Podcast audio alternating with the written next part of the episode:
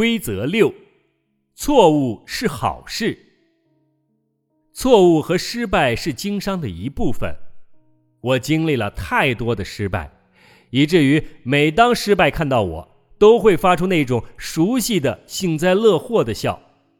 但是这种态度是我努力学来的。在我二十六岁和我的教练相识的那一年，我遭遇了最棘手的麻烦，我破产了。在财务方面，我犯了许多错误，对我的家人来说，这是一笔巨大的损失。而相反的是，我的教练把每次错误都看成一个磨砺。他说：“我们先是犯错。”然后从中找到教训。每次犯错之后，我们的世界不是变大一点，就是变小一点，这完全取决于我们自己。我不了解你处于怎样的财务状态，但是这无关紧要。重要的是你对这本书作何反应，还有你正向哪个方向行进。事实上。我们可以选择自己的财务状态，选择我们对于错误进行怎样的反应。你还能想起上次犯的错误吗？从根本上看，你可能会有六种不同的反应。有些人会说谎。你是否认识一些人？他们会否认自己的行为，说我没做，否认。有些人会逃避现实，说道。一切都在掌握之中，一切都会变好的。辩解，我不能改变什么。推卸责任，呃，这是别人的责任，基因问题、教育问题。别人就是这么教我的。他人问题，别人这么起的头。然而，我们把错误推卸给了谁，就把权利给了谁。放弃。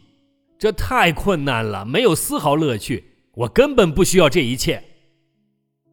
学习，问一问你自己：我能学到什么？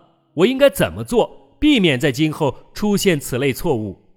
我怎么解决这个问题呢？我怎样从中获得乐趣？每种经历都是一座向我们指明道路的灯塔，而不是一个可以让人歇息的滞留地。在我们学校体制和学术界中，犯错误被视为愚笨的，被看作不重视的产物，这是工业时代的残留物。时至今日，学校中学生的分数还是由犯了多少错误来确定，犯的错误越少越好。然而，早就应该使用新的规则了。在实践出真知的世界里，我们知道了，只要我们活着，就会一直犯错误。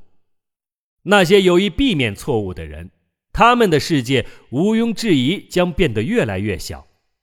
丘吉尔说过：“成功是能够热情不怠的从一个失败走向另一个失败的能力。”假如将美国和日本进行比较，我们就会清晰的看到对于错误看法的不同。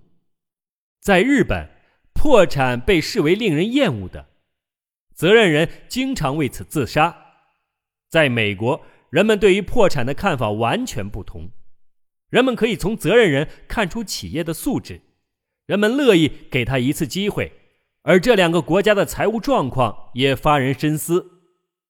没有什么比成功更失败的了，因为人们从中什么也学不到。错误给我们生活带来刺激和进步，正是在错误中我们有所学习。而不是通过成功进行学习，学习和成长的道路常常要经历错误。如果人们要学习，就必须有所经历，并且允许他们犯错。五角星图右侧中一些职业所面临的困境在于，这些从业人员应该做到尽善尽美，不允许出现差错，比如会计和医生。这样一来，就自然而然的。产生了与新规则相悖的矛盾，而这些规则可以使人提高收入。我们将在本书后面部分探讨这些问题。只有极少数情况属于例外，错误影响到了未来。到底把错误看成债务还是投资，取决于我们自己。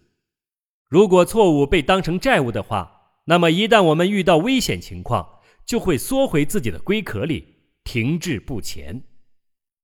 如果有人说我再也不这样做了，我就知道这个人停止了学习，挫败感牵制了他。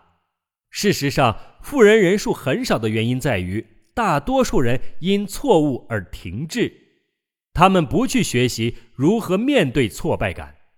而是想在未来如何避免错误。成功人士把他们的错误看成未来的投资。如果在年轻时犯错，他们会感到很高兴。错误对他们来说就是思想上的财富。他们从错误中学习，并且试图使这笔投资带来巨大的收益。旧规则，错误是不好的，是愚蠢的象征，是未来的包袱。新规则是，规则是一个人生活的证明，是对未来的投资。成功之路总是要经历错误。